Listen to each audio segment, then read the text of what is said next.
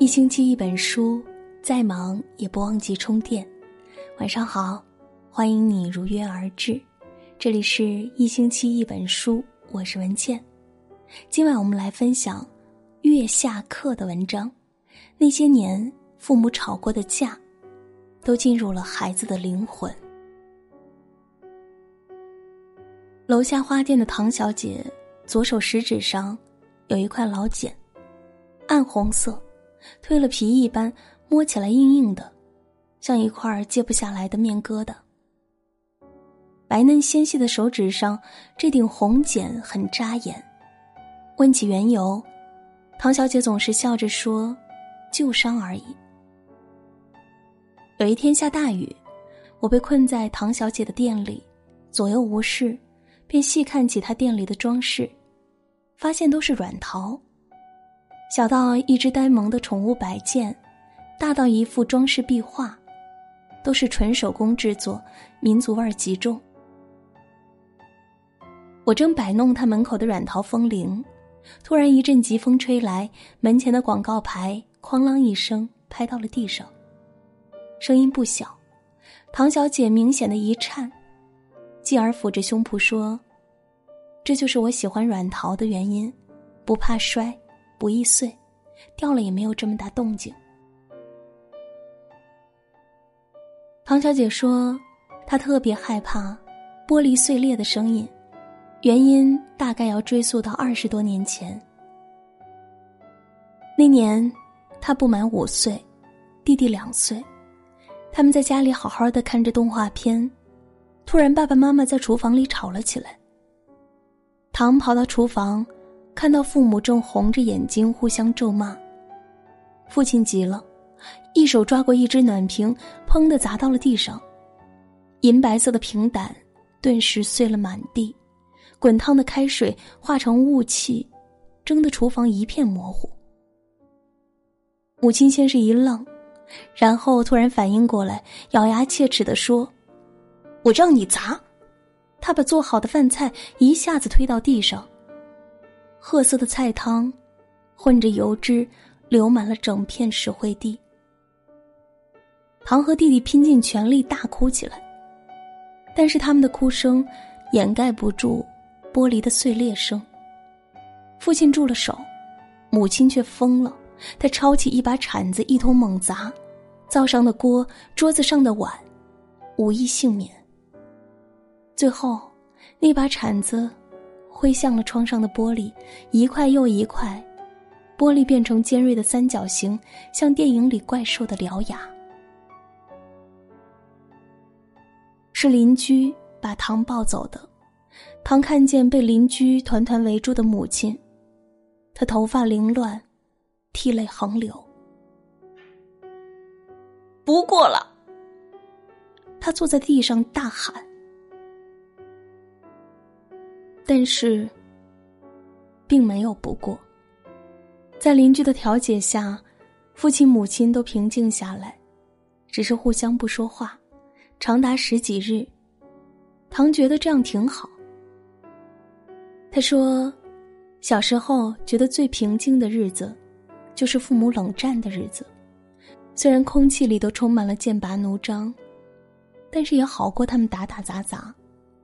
从那以后。”父母每次吵架都砸东西，水杯、酒瓶、收音机，谁不高兴了就来那么一下，石破天惊的一声炸雷，然后就是倾盆大雨，有哭，有骂，各种碎裂的声音混杂在一起，懵懂的世界，天崩地裂。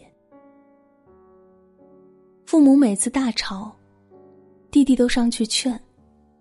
父亲急了，就会给他一脚，直到他再不敢上前。唐就躲在屋角撕他的手指，细嫩的皮肤，一点点的掐破，把皮撕下来，露出血红的嫩肉。慢慢的，皮肤变硬了，结出痂，再后来就变成了一块猩红色的老茧。唐小姐说：“每次提到‘家’这个词，就如同触碰到这块老茧，粗糙、沉重、坚硬、麻木，没有什么温度可言。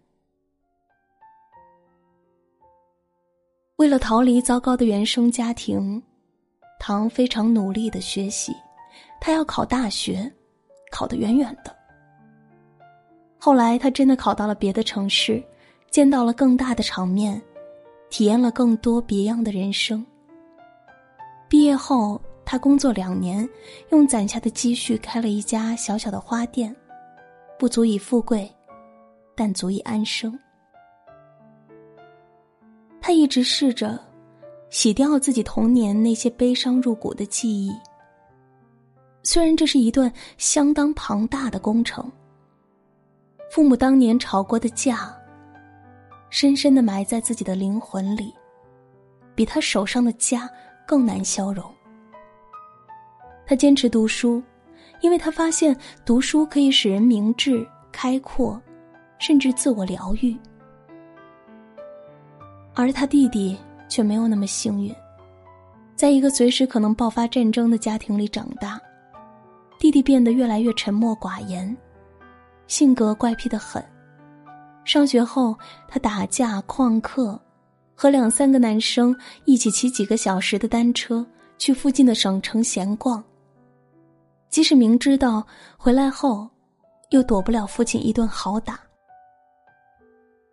十五岁后，他不再上学了，和几个伙伴一起去省城打工学手艺，常常一去几个月音信全无。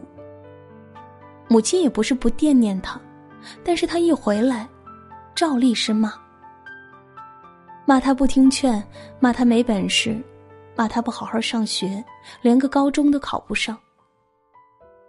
弟弟听不进去任何人的话，离家后走得更远，更久。现在弟弟学了些手艺，在社会上不至于难以生存，但不爱读书、不懂自我教育的他。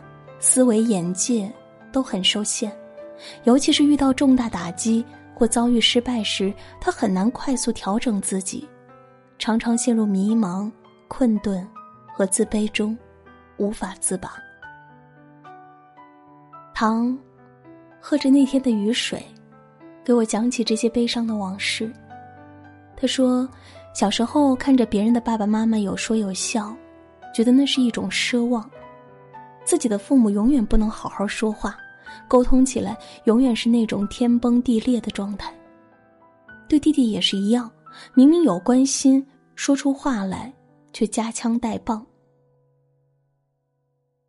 一对不懂沟通的父母，就是孩子生命里的一场霾，永无晴日。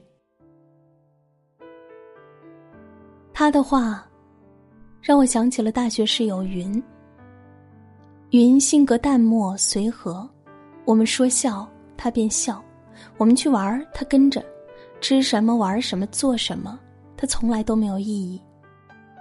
大家在一起无聊，随便讲个笑话，轮到他那里，还没说脸就红了。慢慢的，宿舍里的姐妹都开始有了男朋友或追求者，宿舍里的电话。接连不断，偶尔有云的电话都是他母亲打来的，电话里声音很吵，云只是在这边沉默的听着。我们都知道是他父母又吵架了。云每次挂了电话都跑到床上去发呆，大家劝也不是，不劝也不是，能说什么呢？一个孩子身上同时流着父母双亲的血。父母吵架，如同左右手互搏，自己和自己较劲，偏袒哪一方都失衡，批判哪一方都不公，结果就是把父母身上双倍的哀怨压在自己身上，吐不出来，也咽不下去。我总是在想，云的母亲如果知道他每次诉苦，女儿都这般难受，他还会打电话来吗？终于有一次，云对着不停倾诉的母亲爆发了。他说的是家乡话，但我们还是听懂了。我爸有高血压，您心脏又不好，我每天都在图书馆查医书，想尽各种办法给你们调养身体，你们还是这样天天吵，你们要我怎样？是不是我死了你们就不会吵了？全宿舍的姐妹都跟着哭了。深埋多年的哀怨散发出的强大气场，足以震撼任何一个陌生的心灵。他们两个不约而同的告诉我，没有任何一个孩子希望自己的家庭是不完整的。即使见多了父母吵架，也永远在盼着他们有一天能变得和睦起来。盼望着他们吵完这一次以后就再也不吵了。逃离的唐，叛逆的堂弟，极力去拯救的云，都在用自己的方式试图扭转父母婚姻的局面，即使常常于事无补。如果孩子真的能接受父母离婚了，除非他的绝望已经种得很深，如同一只无法治愈的毒瘤。既然不停的带来痛楚，不如干脆割掉。没有不吵架的夫妻，没有无矛盾的家庭。不同的是，有的夫妻吵着吵着就摸清了对方的底线，找准了自己的位置。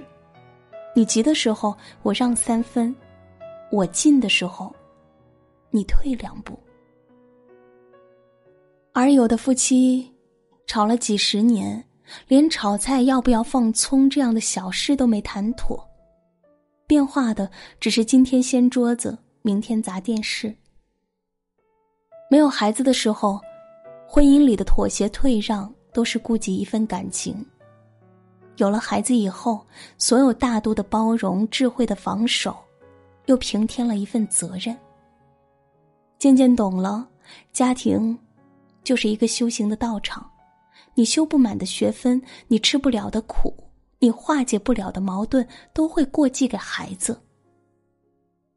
孩子无时无刻不在看着父母如何处理他们之间的矛盾。家庭琐事处理的好，就给了孩子最棒的生存教育，教会了他们沟通，启迪了他们的心智，教会了他们如何在成全别人的同时，护住自己的底线。教会了他们如何欲取先予。如果做不到这些，至少还可以在吵架时避开孩子，私下解决问题。而那些最失败的父母，会毫无遮掩的在孩子面前展现自己的坏情绪，将那些夫妻间的怨气，深深的刻进孩子的灵魂里。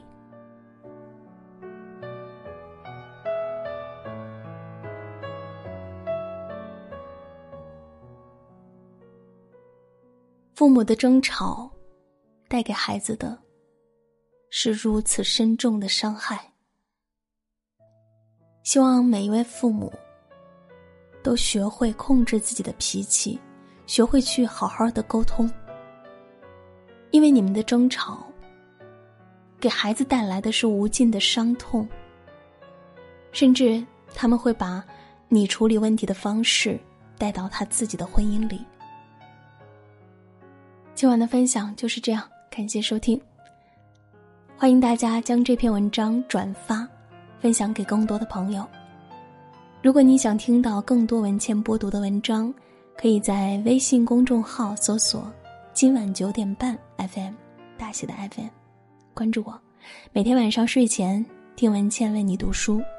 我在小龙虾之乡湖北潜江，祝你晚安。阳光下的泡沫。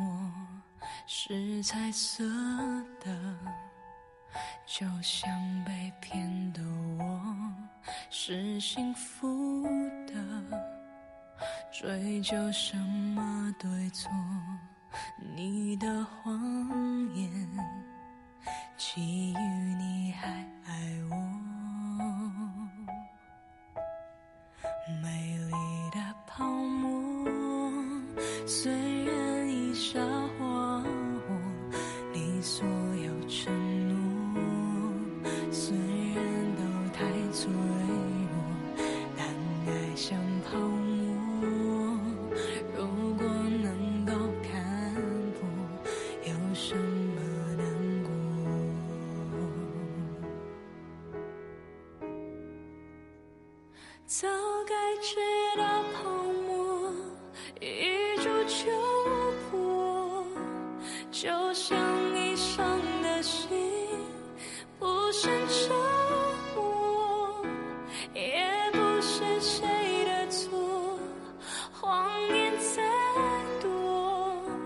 去。